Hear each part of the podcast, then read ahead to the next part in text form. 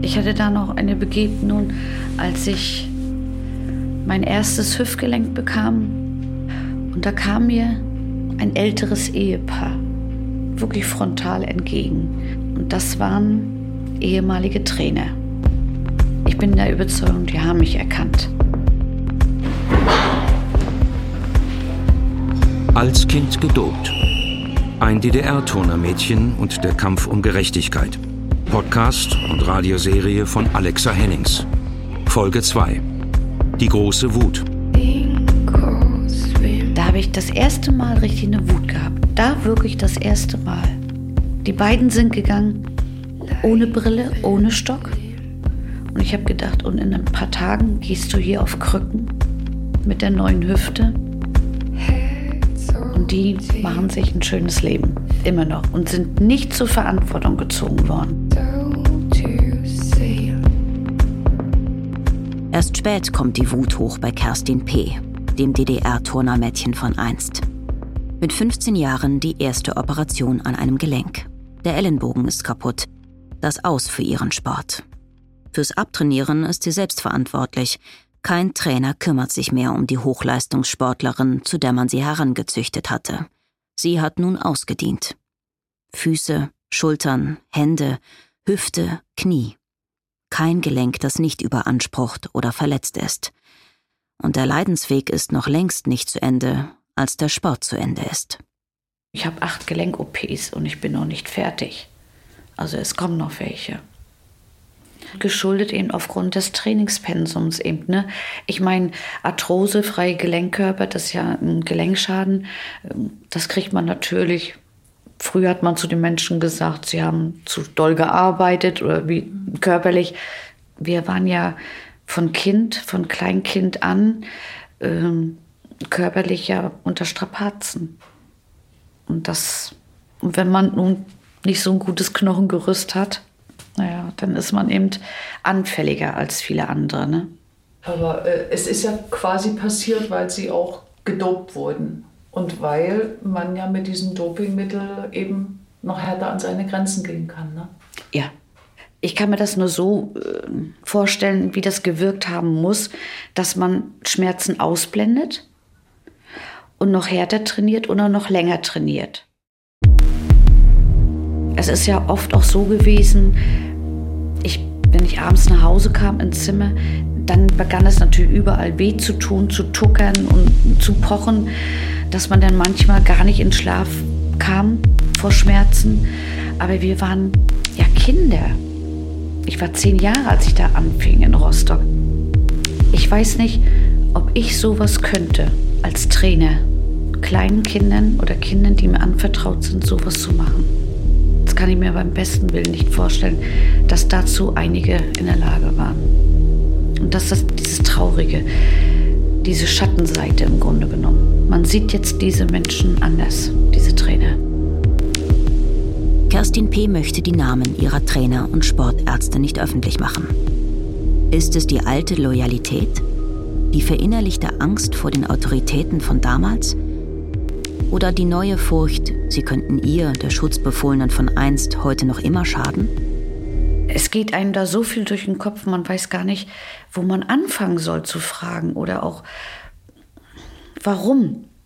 Warum habt ihr das an uns Kinder ausprobiert? Und jetzt, wo man Fragen hat, äh, keiner will antworten. Bei einem bin ich verleugnet worden, also er hat so getan, als wenn er meinen Namen überhaupt nicht kennt. Und der andere Trainer, mit dem ich mich getroffen habe, der hat immer gesagt, nur erzähl was anderes, erzähl von zu Hause, was gibt's da Neues? Und wenn ich immer wieder anfing, ich habe meine medizinische Akte, könnten Sie mir jetzt was dazu sagen? Ach, davon will ich nichts wissen. Es war absolut nicht möglich. Und ich habe gedacht, wenn man älter ist, will man ein bisschen aufräumen vielleicht im Leben, was man falsch gemacht hat, um das irgendwo wieder richtig zu stellen.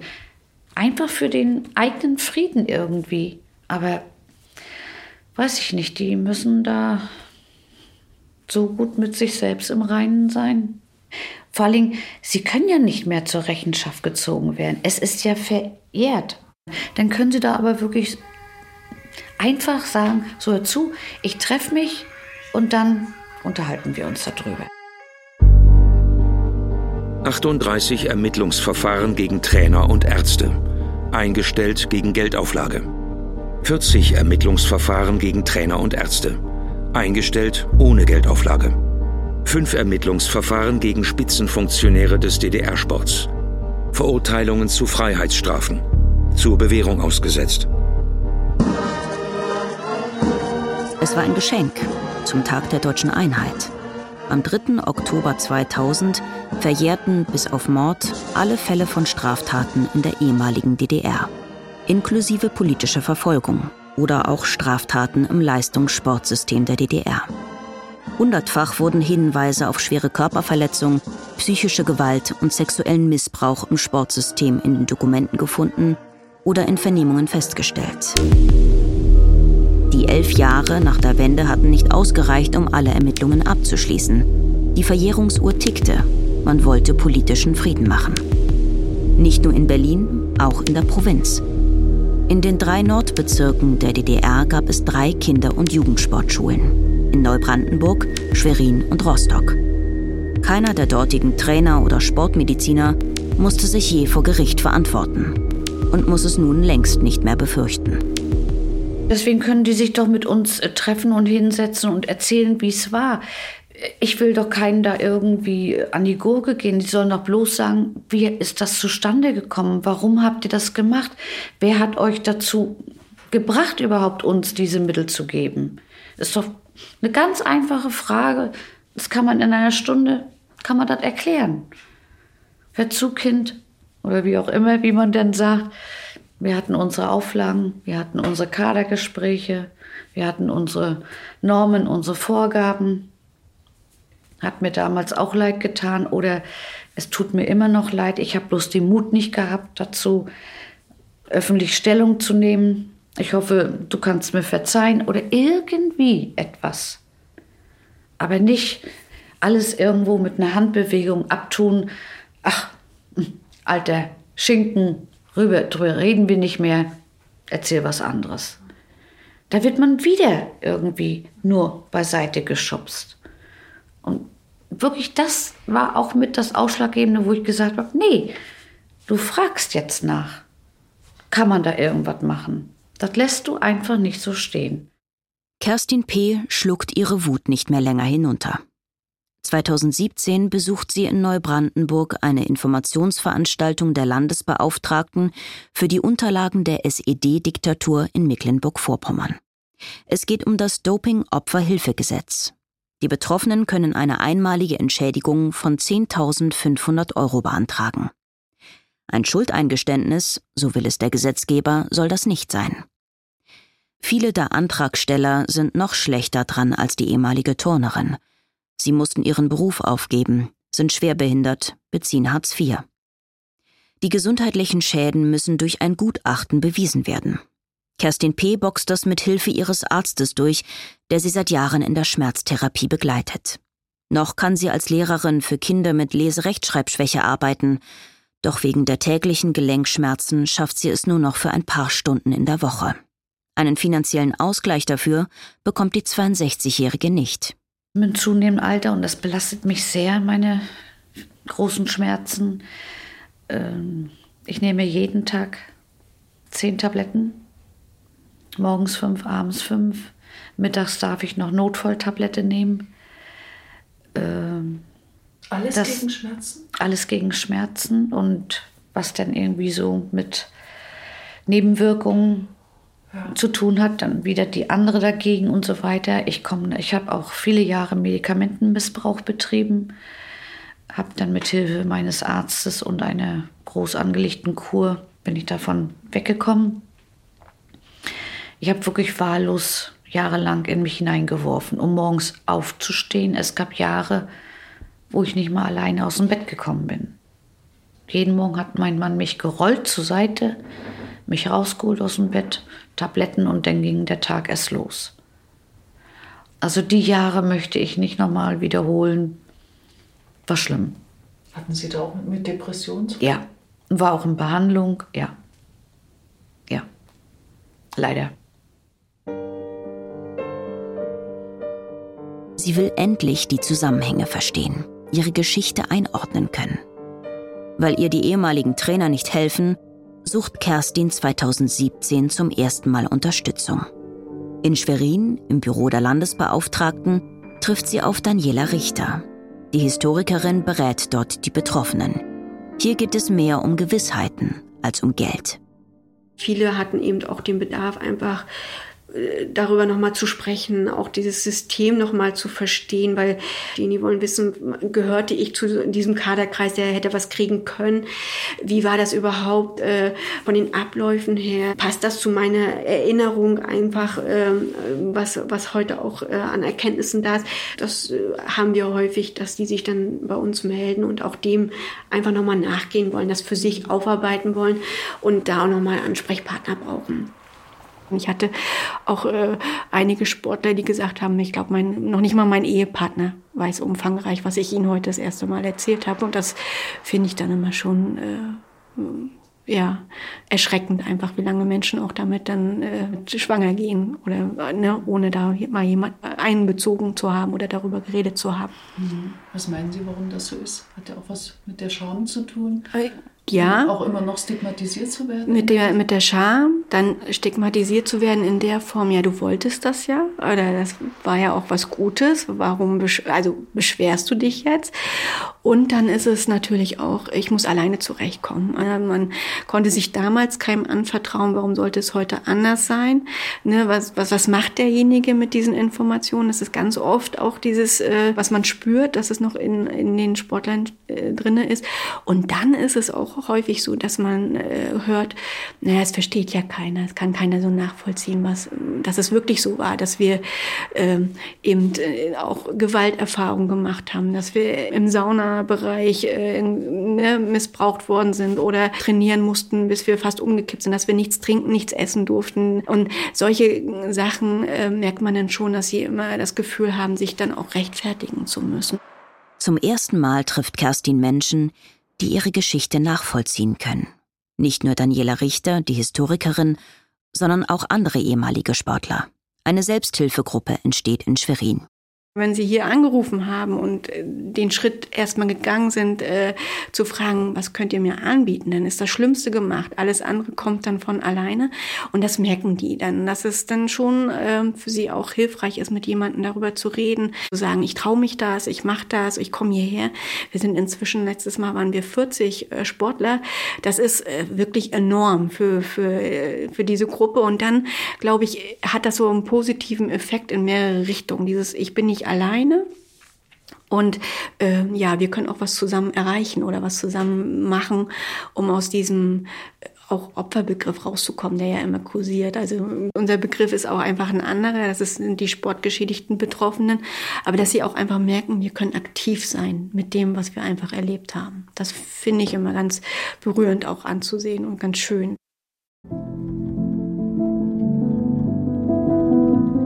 Es ist, als ob bei Kerstin jahrelang dicht verschlossene Schotten aufgehen. Die Begegnungen mit den anderen Sportlern machen ihr Mut, zum ersten Mal die Öffentlichkeit zu suchen. 2019 wird ihre Geschichte Teil des Theaterstücks Linien. Schauspieler des Schweriner Theaters spielen darin Szenen aus DDR-Biografien nach, gebrochenen Biografien. Auch ich bin damals bei einer dieser Aufführungen dabei und ahne nicht, wer die Frau hinter dieser Geschichte ist. Auch nicht, dass ich sie einmal kennenlerne und dass diese Frau dann noch einen Schritt weitergehen und ihre Geschichte im Radio erzählen würde. Damals, im Theater, war sie noch lange nicht so weit.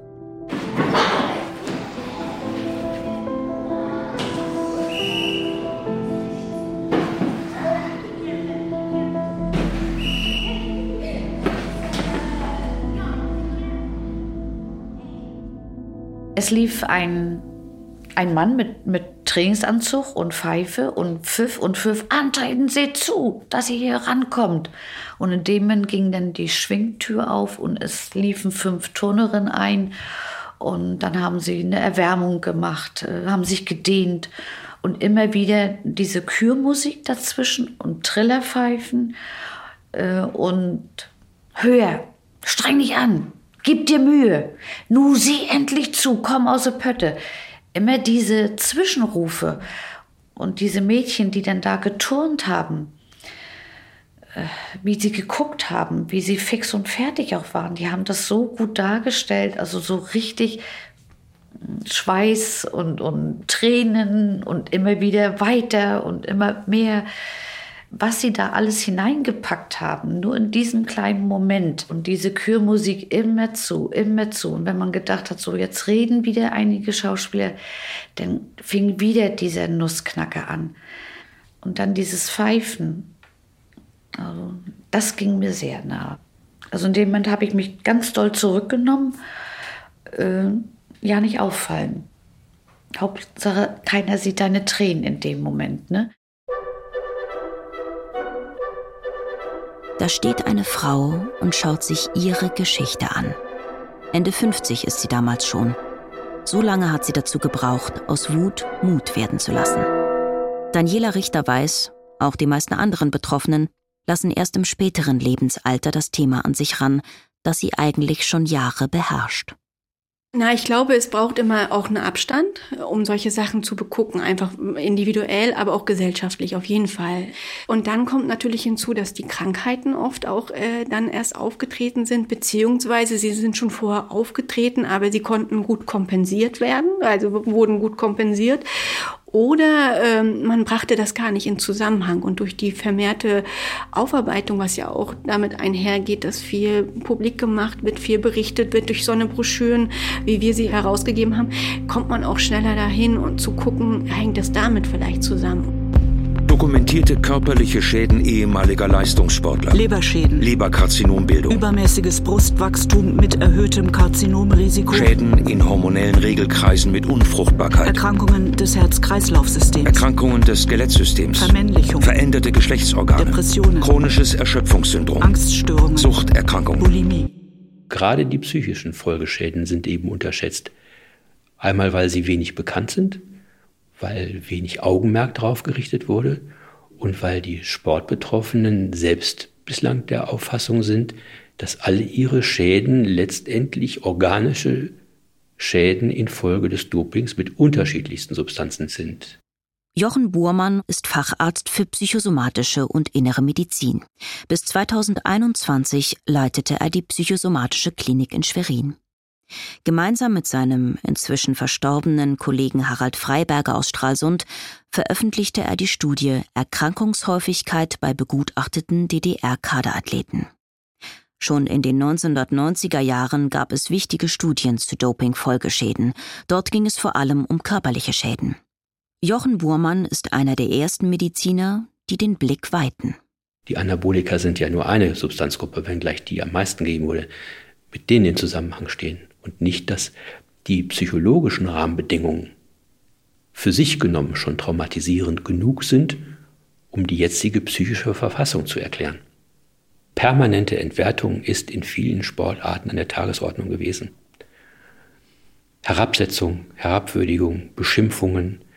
Ähm, mein Eindruck ist, dass viele Trainer auch persönlich gekränkt reagieren haben, wenn in der Tagesform oder insgesamt die anvertrauten Sportlerinnen und Sportler nicht die gewünschte Leistung erbracht haben? Es zählte nur die Leistung. Wir sind zum Beispiel auch in Skilager gefahren. Also Ausdauertraining auf Skiern, Langskiern.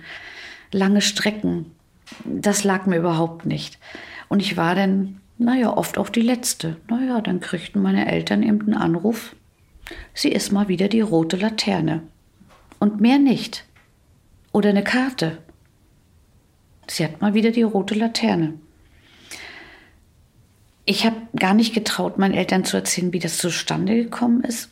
Und die waren enttäuscht, das habe ich dann gesehen, weil sie wussten ja gar nicht, in welchem Zusammenhang im Grunde genommen. Und so eine Dinge wurden dann nie richtig besprochen. Ich hatte Angst. Meine Eltern wussten gar nicht, was los ist. Also haben wir uns auf dieses Thema gar nicht eingelassen. Erst viel, viel später, als ich wirklich eine erwachsene, gestandene Frau war. Da kamen dann diese Gespräche, um das aufzuarbeiten. Und von der Zeit her muss man sagen, eben nach 1990.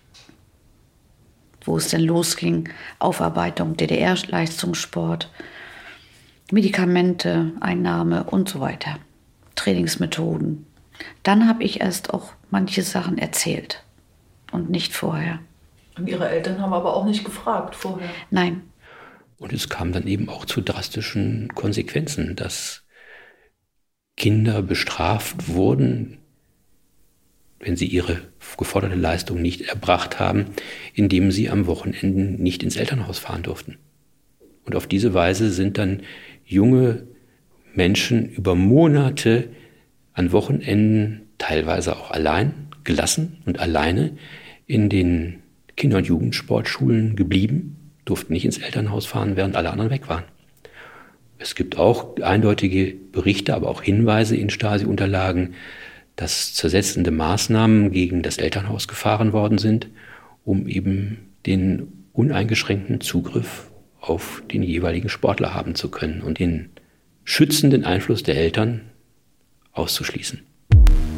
Jochen Buhrmann und sein Kollege begutachteten 57 Sportler, 33 Frauen und 24 Männer im Durchschnittsalter von 53 Jahren.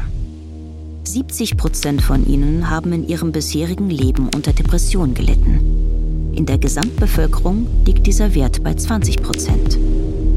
Bei den posttraumatischen Belastungsstörungen ist die Diskrepanz noch deutlicher. In der Bevölkerung sind davon 3 Prozent der Menschen betroffen, bei den ehemaligen DDR-Leistungssportlern sind es 17,5 Prozent.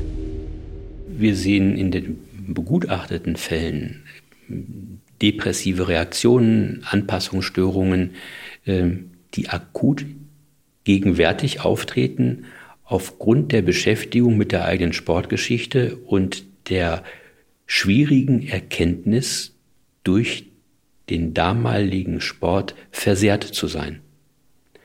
Denn Sport zu treiben ist ja erst einmal etwas Gesundes, etwas Leistungsorientiertes, etwas, was Freude macht.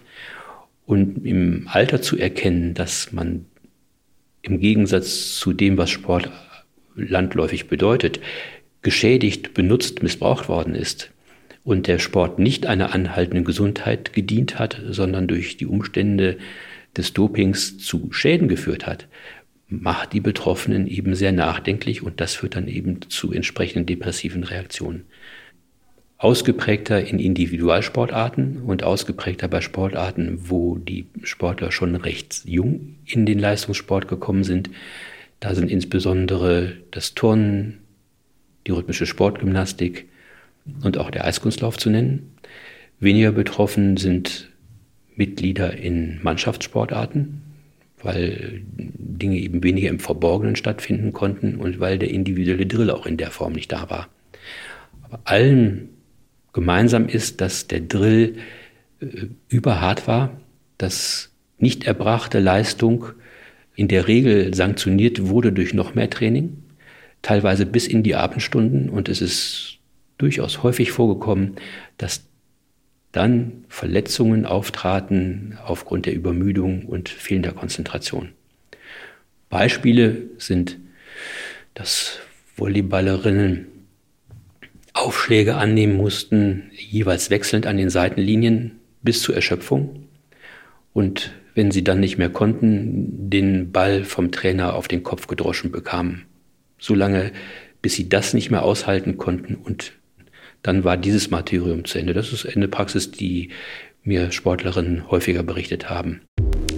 Wenn man sich dann unterhält und man einige trifft, äh, was macht der, was macht der, was ich gehört habe, haben viele Sportler ganz, ganz bittere Lebensjahre hinter sich. Viele sind entweder gestorben, Krebs, oder äh, haben Selbstmord begangen.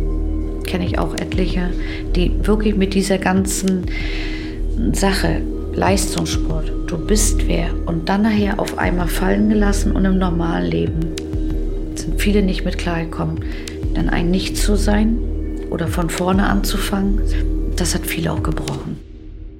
Die doppelte Perfidie ähm, der Dynamik, die bei Betroffenen vorherrscht, die Missbrauch oder Gewalt erlebt haben, dass sie ja aus ihrem Blickwinkel keine andere Idee entwickeln können, als in irgendeiner Weise selbst auch verantwortlich zu sein für das, was ihnen angetan worden ist. Denn der Vergleich, wie ein gedankliches Umfeld aussehen kann, den gibt es ja in dieser eng geführten Lebenssituation nicht. Und dann ist es eine normale, selbstverständliche Reaktion, sich selbst auch in Verbindung zu bringen mit dem, was einem widerfährt und die Überlegung anzustellen, dass es ja vielleicht auch gute Gründe gibt, nicht so gut behandelt worden zu sein. Und das führt dann natürlich in der Folge zu Schamgefühlen, weil man sich für das Erlittene selbst die Schuld gibt. Und das ist dann die doppelte Perfidie und das Abgeschlossensein in dem, was dann die Traumafolgestörung für die Betroffenen bedeutet. Dass man dann nicht irgendwo sich selbst auch aufgibt. Das, das geht so schnell. Und ich hatte aber eine gute Psychologin, die mich richtig wieder von Grund auf hochgeholt hat. Sollte man in Anspruch nehmen, wenn einem das wirklich nicht so gut geht. Es ist immer eine kleine Schamgrenze auch dabei, aber man muss es einfach anpacken.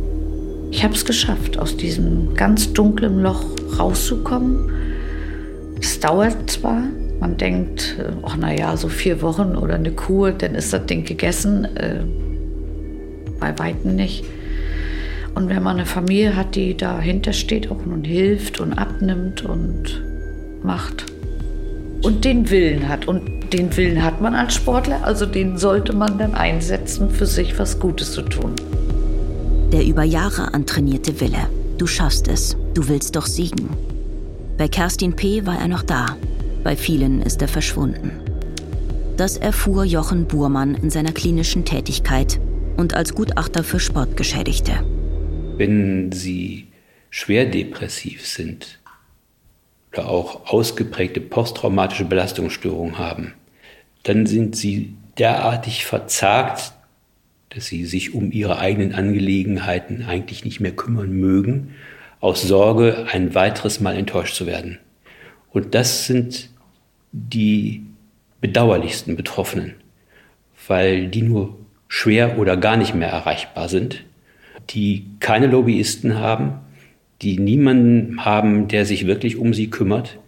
Ähm, es sei denn eben ein Freundeskreis im Rahmen von teilweise sehr prekären Lebensverhältnissen, in denen keine großen Sprünge gemacht werden können und die sich aus ihrem privaten Kontext oder auch aus ihrem angestammten Kontext zurückziehen, ähm, in der berechtigten Annahme auch dann vor Nachstellungen ihrer ehemaligen Peer Group äh, bewahrt zu sein und äh, es vorziehen, auch in einer Umgebung relativer Anonymität zu leben, wo man dann in der Kleinstadt oder auf dem Dorf nicht weiß, welches Schicksal dahinter steckt. Für die erste Studie standen Jochen Burmann schriftliche Aussagen von 300 Betroffenen nach standardisierten psychologischen Tests zur Verfügung. Für die zweite Studie hatte er persönlichen Kontakt zu 120 Sportgeschädigten. Im Rahmen des zweiten DOHG, des Doping-Opferhilfegesetzes, befasste sich der Schweriner Mediziner für 58 Gutachten intensiv mit den Lebens- und Krankheitsgeschichten. Und als Chefarzt und Leiter einer psychosomatischen Klinik behandelte und begleitete er 30 Betroffene persönlich, zum Teil über mehrere Jahre. Auf Veranstaltungen informierte er über seine Forschungen und Erfahrungen. 2018 kamen die ersten Angriffe unvorbereitet plötzlich, auch durchaus heftig mit öffentlichen Anfeindungen in der Presse, mit einem gefakten Lebenslauf und Rufmordinhalten als, wie nennt man das, Exposé, welches dem Bundestag speziell dem Sportausschuss zur Verfügung gestellt worden ist, von dem ich nur auf Umwegen erfahren habe. Und ich habe mich dann entschlossen, äh, darauf nicht zu reagieren, äh, um nicht noch zusätzliche Kampfeslinien aufzumachen, wo das, was da auf mich sonst eingeströmt ist, von der Seite schon anstrengend genug war, das aushalten zu müssen. Mir wurden Gefälligkeitsgutachten, mangelnde Kompetenz vorgeworfen. Und die Protagonisten, die das verfasst haben, sind dann auch mit entsprechenden Informationen und Fragestellungen an die für mich zuständige Ärztekammer Mecklenburg-Vorpommern herangetreten, um mich auch dort zu diskreditieren. Wie ist das ausgegangen? Haben die es geschafft? Nein, das war aussichtslos.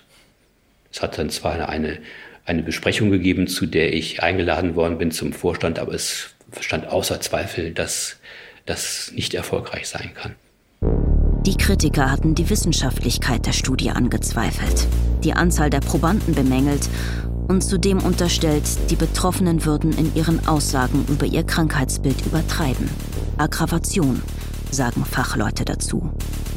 Natürlich muss man mit dieser Möglichkeit rechnen, dass Betroffene ihren Zustand schlechter darstellen, als er ist, in der Hoffnung, in den Genuss von Unterstützung zu bekommen.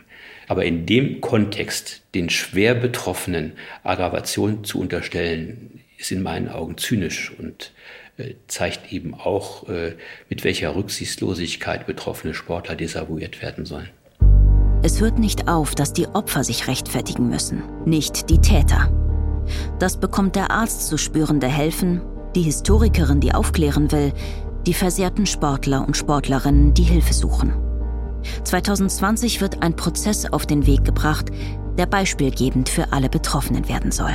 Die Klägerin Kerstin P., das Turnermädchen von einst. Ihr Entschluss steht fest, sagt sie mir am Telefon. Bei diesem Zusammentreffen oder bei dieser Zusammenkunft ist also immer wieder gereift bei mir, du musst was machen, es muss endlich aufhören, dass die DDR-Sportler immer hinten an sind und es muss auch irgendwann mal zu Ende gebracht werden und dass es endlich einmal aufhört, uns immer irgendwo in eine Ecke zu schieben. Ihr habt ja alles gewusst, ihr habt ja alles genommen, was ihr kriegen konntet, so ungefähr. Einfach, dass dieser Weg der Gerechtigkeit irgendwo geebnet wird, für alle anderen mit.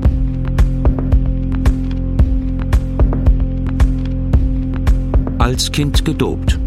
Ein DDR-Turnermädchen und der Kampf um Gerechtigkeit. Podcast und Radioserie von Alexa Hennings. Folge 2. Die große Wut. Es sprachen Teuni Runke und Stefan Schad.